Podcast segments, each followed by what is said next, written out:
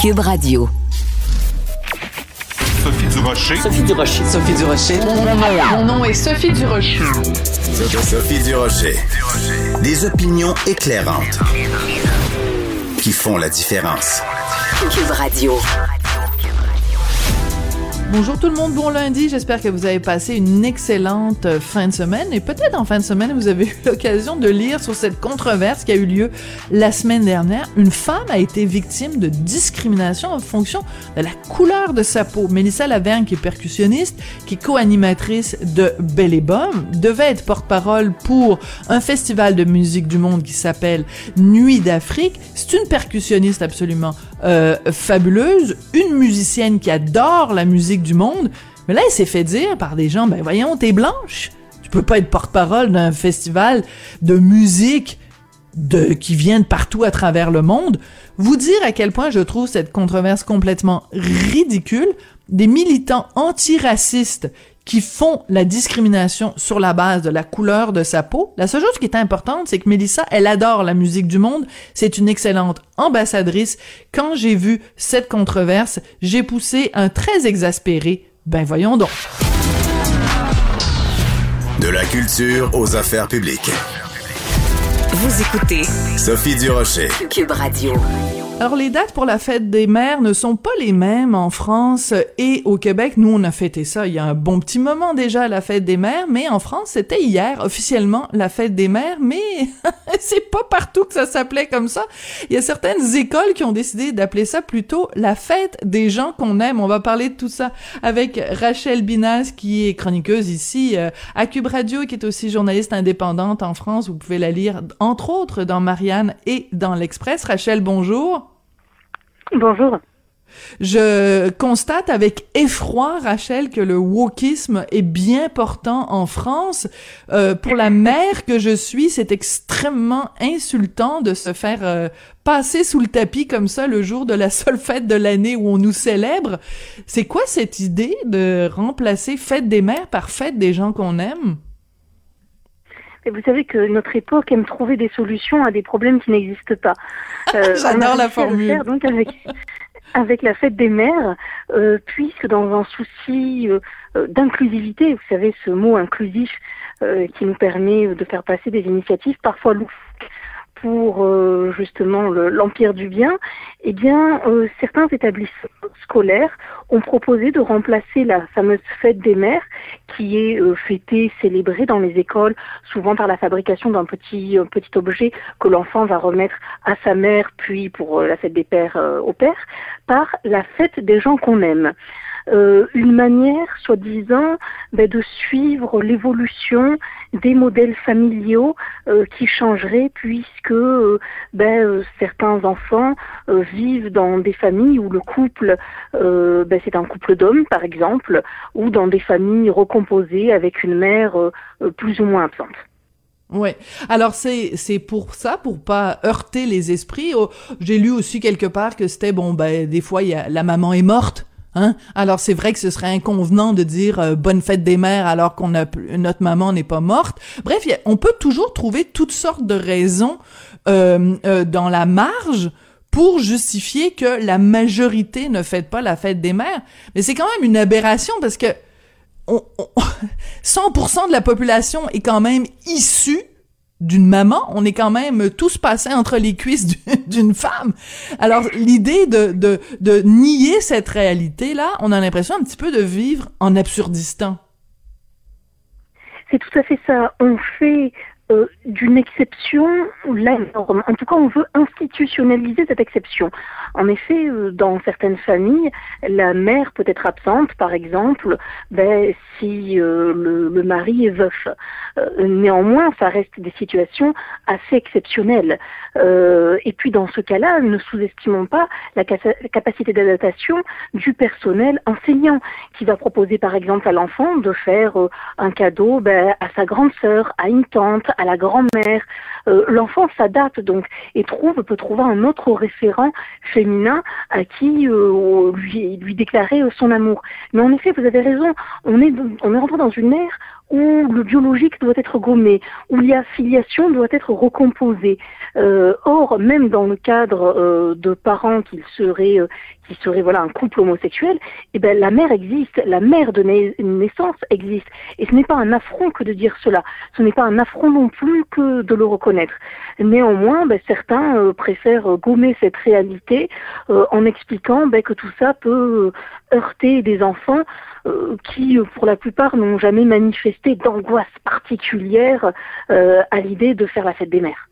Mmh, ça, c'est très important, l'argument que vous venez d'amener, euh, Rachel, parce qu'on a l'impression que c'est toute une société d'adultes qui se préoccupent de faire toutes sortes d'aménagements, pour ne pas dire d'accommodements, pour des enfants, qui en fait ont rien demandé. Je pense pas qu'il y ait une une une horde, une foule de petits enfants qui disent euh, ben moi je refuse qu'on fête la fête des mères parce que euh, ma maman c'est mon papa ou parce que ma maman était une femme puis elle est devenue un monsieur.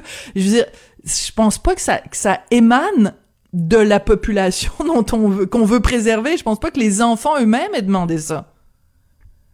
Du tout. Et puis encore une fois, les, les les, enseignants s'adaptent à la diversité familiale. Ils savent les enfants eux-mêmes s'adaptent. Mais expliquer qu'il faut gommer ça euh, au motif d'une filiation totalement reconstruite, euh, c'est à la fois ridicule et même quelque part dangereux parce que le biologique, c'est aussi ce qui fait lien en dernier ressort. Euh, c'est encore là où on peut trouver de l'universel, quelque chose mm. qui rassemble. Donc en effet, il est assez dommage de vouloir rebaptiser une fête qui jusque-là ne posait pas d'énormes problèmes.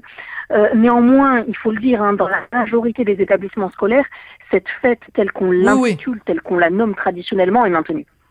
Oui, et quand même peut-être le seul malaise qu'on peut réellement avoir avec euh, la fête des mères, Rachel, c'est peut-être à cause de son origine. Alors corrigez-moi si je me trompe, mais c'est quand même une fête qui avait été euh, instituée par euh, Monsieur Pétain et c'était pour valoriser en fait des valeurs, bon, travail, famille, patrie.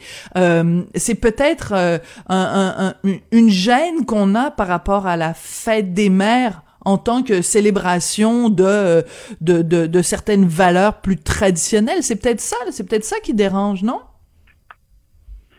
Alors, euh, en effet, le maréchal Pétain a repris, euh, euh, a donné un peu plus de reconnaissance à cette fête-là, qui en réalité semble exister depuis extrêmement longtemps dans la culture occidentale. Euh, alors ensuite, est-ce que les chrétiens vénéraient la mère, euh, ils vénéraient la Vierge Marie? Alors euh, on pourrait faire en effet un petit peu une histoire de la fête des mères qui était peut-être d'abord celle de la Vierge Marie telle qu'on l'entend, c'est, la mère de tous les enfants dans, dans la chrétienté. Mais en effet, ce malaise néanmoins historique n'est pas mis en avant par les partisans du remplacement de la fête des mères par l'idée de la fête des gens euh, qu'on aime. Euh, ça pourrait être un argument. Est-ce que c'est par manque de culture historique ou tout simplement parce que ça ne trouvait pas forcément la place dans leur raisonnement C'est pas forcément un, argument qu'ils ont mis en avant. on le fait plutôt d'une fête que l'on juge commerciale, par exemple. Mais, mhm. mais, en fait, tout ça s'inscrit dans un mouvement un peu plus large. On a déjà des problèmes à expliquer que les fêtes de Noël, on va dire les fêtes de fin d'année, euh, les fêtes, euh, la fête de Pâques ou les vacances de Pâques deviennent les vacances de printemps. Euh, voilà, au nom de cette inclusivité, on en vient parfois à, nier un petit peu des traditions qui finalement ne faisaient pas, ne faisaient pas beaucoup de mal. Hein. Oui, puis au lieu de dire une femme, on va dire une personne avec un utérus. enfin, je dirais à un moment donné. Oui, là, c'est, bien sûr, le, délire n'a pas de limite. Hein. Alors une personne avec, ça va être la fête des personnes ayant une, un utérus qu'on aime. Hein, ça pourrait être une bonne, une bonne formule. Un peu longue, peut-être. Bonne idée. bon, parlons de ce qui s'est passé. Oui, on, ça, on va marque déposée, on va on va on va peut-être faire des sous avec ça Rachel. Bon, il faut absolument parler de ce qui s'est passé euh, samedi euh, au stade de France, donc euh, un, un, un match la Ligue des champions, ça a été le gros bordel, excusez-moi l'expression, mais ça a été le gros bordel. Expliquez-nous ce qui s'est passé. C'est le mot. Ah bon, j'ai le droit de l'utiliser, d'accord. oui, vous avez le droit. Le, le, entre le Real Madrid et Liverpool, une finale qui normalement devait se jouer à Saint-Pétersbourg, on a besoin de vous expliquer pourquoi il était difficile euh, de la maintenir euh, dans dans, dans la ville russe. Et on a assisté à un désastre sécuritaire qui a obligé le gouvernement français d'ailleurs à faire une communication de, crise. Euh, ce matin s'est tenue une réunion ministérielle puisque les débordements extrêmement importants ont eu lieu. Euh, des débordements à, à l'approche autour hein, du stade avant même le début du, du match. Alors euh, des, des, gens euh, munis de tickets n'ont même pas pu assister euh, au match. Il y avait un peu de tout. Il y avait beaucoup de faux tickets, de faux billets qui circulaient, des agressions physiques, des gens qui ont essayé sans billets de grimper sur les grilles pour s'introduire, euh, gaz lacrymo partout, ça a été voilà des, des scènes de, panique. Euh, la presse européenne s'est montrée très sévère hein, à l'égard de la France. L'Angleterre, bien sûr, hurlant au scandale. C'est l'occasion aussi de taper sur la France. On sait que la relation entre les deux pays est particulière. Mais le problème, c'est que les débordements violents n'étaient pas tant le fait de supporters de Liverpool, comme l'a affirmé le ministre de l'Intérieur, mais l'action de jeunes hommes issus de banlieues, euh, pour beaucoup d'origine étrangère, ça on le sait parce qu'il y a eu des arrestations, hein, et donc les journalistes euh, ont eu l'occasion d'écrire euh, à ce sujet. Et, et, si vous voulez, ce, ce genre d'événement euh, devient une espèce quasiment de triste tradition au football. Ça n'existe pas dans le rugby. Alors, euh, la France n'est pas la seule hein, à être confrontée mmh. à ce genre de problème. L'Angleterre, qui aime donner des leçons en 2021, euh, oui, s'était retrouvée avec des supporters qu'elle n'arrivait plus à tenir. Euh, mais on a des actes de délinquance, de violence en marge de ces événements qui deviennent de plus en plus fréquents euh, dans notre pays. Oui. Alors, euh, vous vous rappelez, vous avez tout à fait raison de rappeler euh, ces débordements-là. Euh, en même temps, c'est inquiétant d'un simple point de vue euh, de sécurité parce qu'on se demande est-ce qu'il y avait suffisamment de gens sur place pour assurer euh, la sécurité? je vous avoue que ça donne pas. On voit ce genre de débordement-là aussi. on l'a vu aux États-Unis où il y a eu des morts parce qu'il y avait plein de gens qui s'étaient rendus à, à, un spectacle de musique. Il n'y avait pas suffisamment de gardiens de, de sécurité on l'a vu même récemment ici euh, à Montréal des débordements euh, pendant le festival Métro Métro. Euh, quand il y a des foules, je sais pas comment vous êtes vous, Rachel. Moi, je suis un peu agoraphobe. J'ai j'ai très peur de grandes foules comme ça. Et quand on voit que bon, la sécurité a peut-être été défaillante, ça c'est rien pour nous rassurer en tout cas. Tout à fait. Alors, notons quand même que le, ministère de l'Intérieur avait déployé euh, près de 6800 policiers et gendarmes, et même des pompiers, qui sont intervenus, 6800 personnes hein, quand même, euh, alors qu'il s'agit là d'un événement privé. Euh, là, c'était à l'UFA, l'organisateur, euh, c'était à la Fédération française de foot, qui est également organisateur, euh, des, organismes qui ont des budgets de plusieurs milliards d'euros. On parle de clubs de, de, de foot qui payent, qui peuvent payer un joueur 100 millions d'euros et qui se montre quelque peu peut-être radin en matière d'organisation et de personnel. C'est-à-dire mmh. qu'on a fait des économies sur les stadiers. Euh, Est-ce que tout ça doit être payé par les impôts français? Est-ce que c'est sur le ministère de l'Intérieur qu'il faut taper? Euh, Ou est-ce que ben, la sécurité était aussi à charge des organisateurs qui, euh, visiblement, se sont montrés peut-être un petit peu pingres? Euh, Parce que c'est pas la première fois euh, qu'on assiste à ce genre de débordement. C'est fréquent. Lors par exemple des les concerts de l'association SOS Racisme se sont arrêtés à un moment à cause de ça, parce qu'il y avait des bandes de jeunes intenables qui provoquaient trop d'incidents. Sur les Champs-Élysées les vendredis et samedis soirs, vous avez euh, de jeunes hommes issus de banlieues qui euh, sortent à la ville quasiment et viennent se confronter à ce monde de l'argent, parce que parce que c'est de ça aussi qu'il s'agit. C'est la confrontation du monde de l'argent. Euh, pour vous donner un exemple, les places étaient aux alentours de 500-600 euros quand même, euh, autour d'un événement qui doit être normalement populaire, oui. avec des frustrations, avec l'envie de voir ces idoles euh, populaires et euh, des sanctions pénales qui sont assez faibles en France, il faut le dire. Euh, et on conjugue ça avec une désorganisation, avec de la frustration, et ça donne la conjonction de tout ça, ces événements au bord, au bord du stade, situé à Saint-Denis, donc banlieue euh, attenante euh, à Paris. Dans ce contexte, on, on, peut se poser la question des JO qui doivent être organisés les Jeux Olympiques, oui. Alors Exactement. Pas sûr néanmoins que ça se bouscule de la même manière pour les compétitions d'équitation que pour par exemple le football. Oui. Mais mais la question euh, la question est, est là hein, et va devoir être traitée. Hein. Oui, alors, excusez-moi, vous me faites rire, Rachel. J'adore votre sens de l'humour parce que je pense pas en effet qu'il y ait des hordes de gens qui vont vouloir s'immiscer dans le stade dans le stade de France pour aller voir des compétitions d'équitation. Mais on comprend le principe c'est-à-dire que si en effet il y a un problème hmm, d'accessibilité disons ça comme ça euh, la question se pose pour les, les Jeux olympiques qui sont euh, au coin de la rue là. C'est je veux dire c'est c'est c'est c'est après-demain là 2024 ça arrive vite.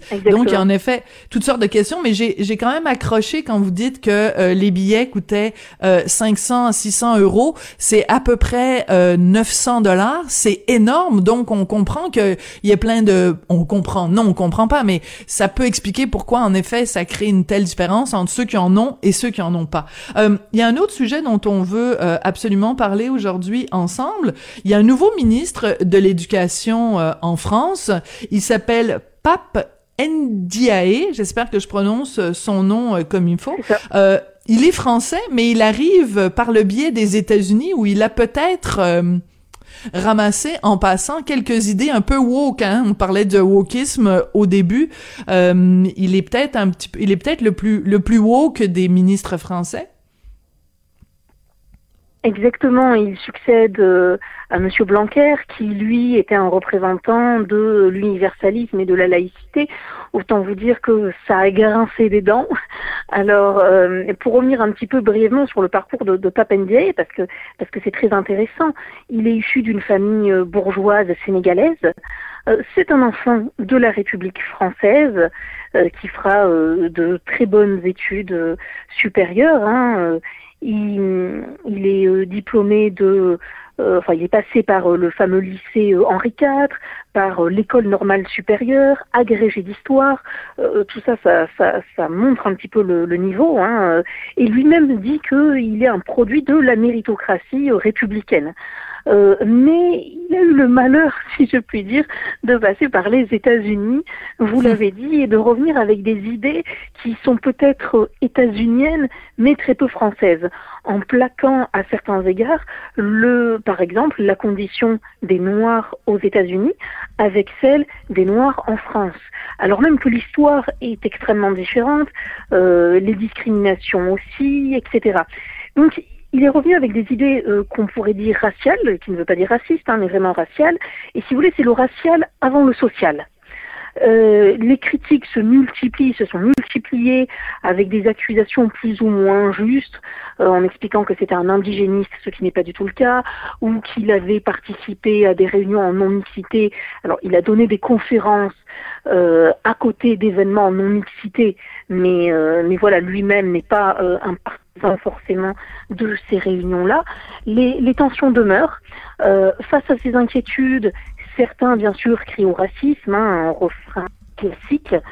Euh, il n'en demeure pas moins qu'il est dans le collimateur des euh, universalistes qui ont un petit peu peur de ce qui pourrait arriver à l'éducation nationale avec un, tel ministre. Néanmoins, euh, Papa Ndiaye est, conscient hein, de, de ces craintes-là. Il sait qu'il est attendu au tournant si bien que fraîchement nommé, il s'est rendu au collège de Samuel Paty pour son premier déplacement. Donc un déplacement très symbolique. Oui, alors ça c'est important de le mentionner. On va finir très très très rapidement là-dessus. Donc le collège où euh, Samuel Paty euh, enseignait, prof d'histoire-géographie, euh, assassiné, décapité par un dans un attentat islamiste. Je veux dire, il a été tué parce que il avait défendu la liberté d'expression parce qu'il avait présenté à ses étudiants euh, des euh, des caricatures de, de, de Charlie Hebdo. Donc décapité pour avoir défendu une valeur euh, euh vraiment euh, essentielle à la France. Et moi ce que j'ai trouvé j'ai trouvé en effet que c'était un geste très symbolique que son premier déplacement se fasse au collège de Samuel Paty. Par contre je sais pas si vous avez vu ce qu'il a tweeté. Il a simplement dit bon je suis au collège Samuel Paty etc mais il a pas nommé, il a pas nommé, il a pas dit dans quelles circonstances Samuel Paty avait été tué, il a pas nommé euh, l'islamisme, il a pas nommé ces choses-là, et il se l'est beaucoup, beaucoup fait reprocher sur les médias sociaux, et euh, je trouve ça dommage, il avait l'occasion parfaite de, souligner l'horreur de la situation, et il l'a pas fait, et ça, je trouve ça euh, très, très dommage. Rachel, toujours intéressant de, de vous parler, on se retrouve lundi prochain, je suis sûre qu'il va y avoir des, des choses croustillantes à nous raconter sur la société française. Nul doute. Merci beaucoup, Rachel. Et euh, bon, euh, je, je, moi, je, j'ai pas encore digéré l'affaire de la fête des mères transformée en, en fête des gens qu'on aime. Je rappelle que vous êtes journaliste indépendante en France. On peut vous lire dans Marianne l'Express et vous entendre chaque semaine sur les ondes de Cube Radio. Merci, Rachel.